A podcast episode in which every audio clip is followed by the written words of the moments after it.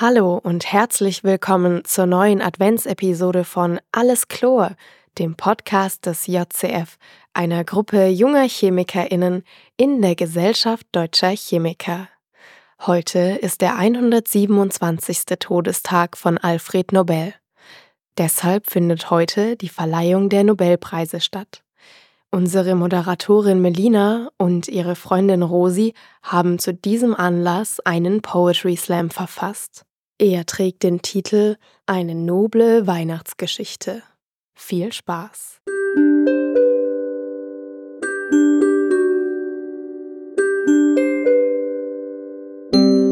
Der JCF Podcast. Freizeit im Chemiestudium ist tot. Damit will ich beginnen.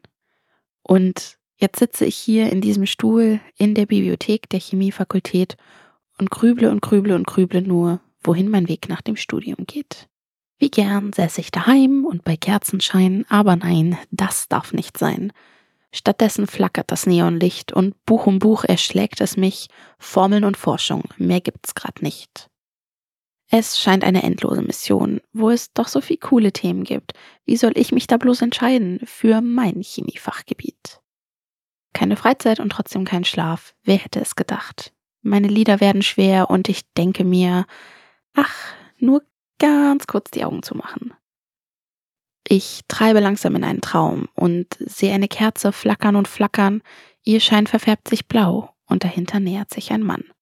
Ein bärtiger Mann, ein altmodisch gekleideter Mann, ein mit Ketten behängter Mann. Er spricht. Junge Dame, Alfred mein Name, bin bekannt für Bum und Bum. Ich bin gekommen, um dir zu helfen, treib dich doch deine Forschung um. Sie nannten mich Les Marchands de l'Amour, drum trag ich diese Ketten. Ich hab gelobt, hab geschadet, hab geliebt, hab gelitten und hab versucht, es gut zu machen. Finanziert von Dynamit und Ballistit wird eine kleine Medaille, die ein jener für geniale Forschung kriegt. Ist es auch bald die deine? Junge Dame, es gibt Gnade für die Dinge, die du tust, doch wähle weise bei deiner Frage, auf dass du dann in Frieden ruhst. Ich erwache mit dem Gesicht in meinem Buch, es ist Zeit für eine Lernpause, schleppend tragen mich die Füße zum Zug, zurück zu mir nach Hause. Ans Fenster gelehnt holt mich die Müdigkeit ein, denn draußen sieht man nur Sternlichter scheinen. Und wieder. Ich treibe langsam in einen Traum und sehe eine Kerze flackern und flackern. Ihr Schein verfärbt sich rot und dahinter steht ein Mann. Und noch ein Mann und noch ein Mann und noch ein Mann und eine Frau. Ich sitze in einem wunderschönen Saal. Keiner der Anwesenden nimmt mich wahr. Ich sehe schöne Abendgarderobe und sogar jemand mit Krone. Es wird getrunken, geredet und applaudiert. Auf, dass die Forschung seit einem Jahrhundert blüht. Sie sprechen von Quantenpunkten und Attosekunden, haben mRNA-Impfstoffe gefunden und im Labor dabei Stunden um Stunden all die unmöglichen Hürden überwunden.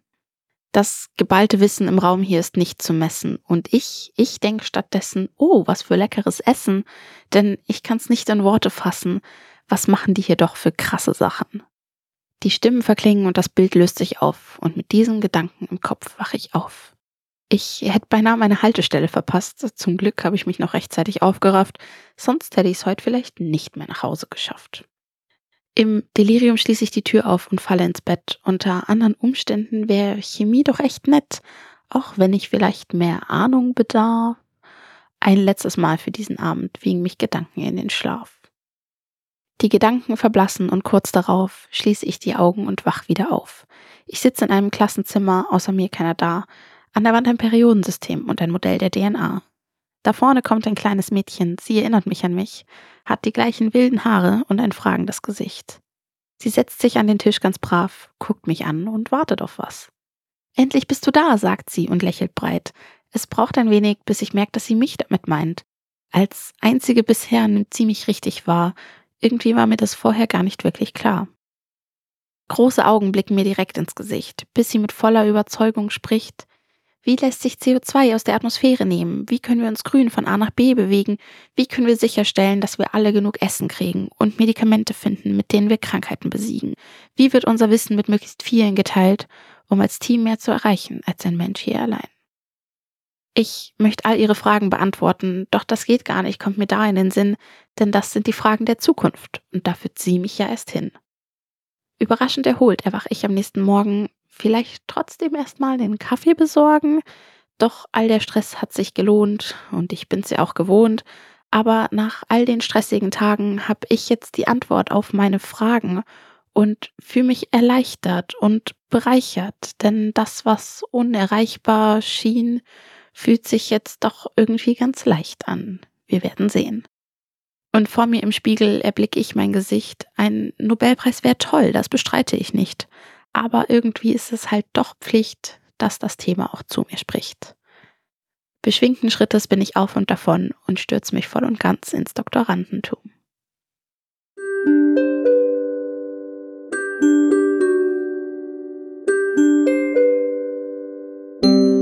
Der JCF Podcast.